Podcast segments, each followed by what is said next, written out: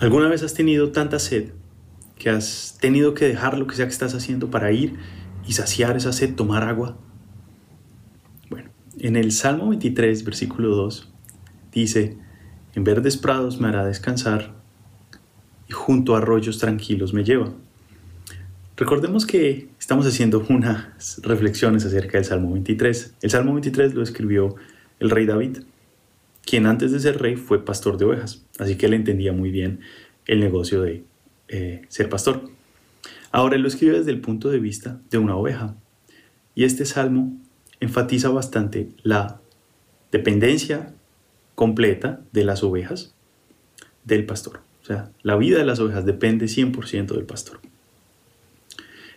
En este versículo dice que en verdes prados me hará descansar, lo que eso significa lo vimos en la reflexión anterior. Y en esta segunda parte dice que junto a arroyos tranquilos me lleva. Es decir, estos arroyos tranquilos es donde las ovejas encuentran el agua que va a saciar su sed. Bueno, todos sabemos bien que el cuerpo físico necesita agua para poder sobrevivir, ¿no? Y eso es igual en las ovejas como en nosotros. Pero la Biblia va más allá. No solamente está hablando de el agua que calma la sed física, sino está hablando de la sed espiritual. La sed espiritual yo creo que es algo que también muchos de nosotros hemos sentido y podemos relacionar. A veces tenemos esa necesidad de calma, a veces esa necesidad de paz, estamos intranquilos, hay como un vacío, hay cierta inconformidad. Es esa sed espiritual que intentamos saciar con cosas, con películas, con distracciones, con alcohol, con trabajo, con, bueno, cualquier cosa que este mundo ofrece para saciar esa sed. Ahora nosotros sabemos que Jesús no solo es nuestro buen pastor, sino que Él viene el agua de vida. Y en eh, Juan 7, versículo 37, dice, todo el que tenga sed puede venir a mí. Todo el que crea en mí puede venir y beber. Ahora aquí evidentemente él no está hablando de agua que calma la sed física, él está hablando de la sed espiritual. Y él está diciendo que cualquiera que quiera y crea en él puede ir y saciar su sed en él.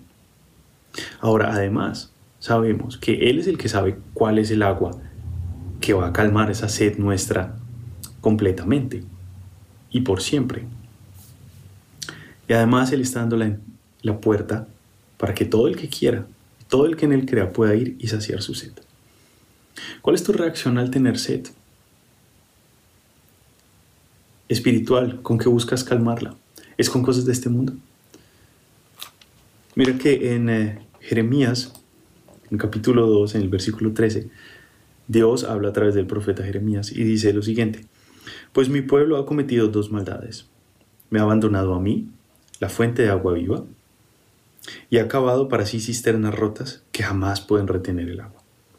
O sea, a los ojos de Dios, el tratar de buscar saciar esa sed espiritual a través de cosas aparte de Él, que es la fuente de agua viva, es maldad.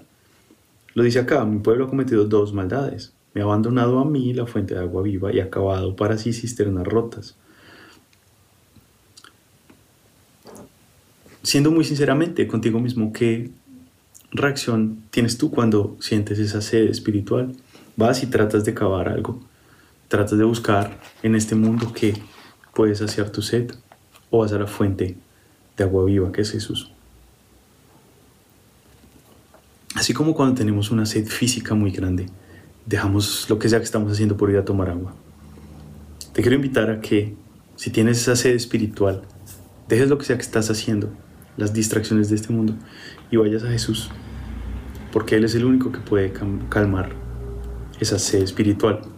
Y recuerda, todo el que tiene sed puede venir a mí, dice Jesús. Todo el que crea en mí puede venir y beber. Te invito a que tomes esta palabra eh, y vayas a Jesús a calmar tu sed.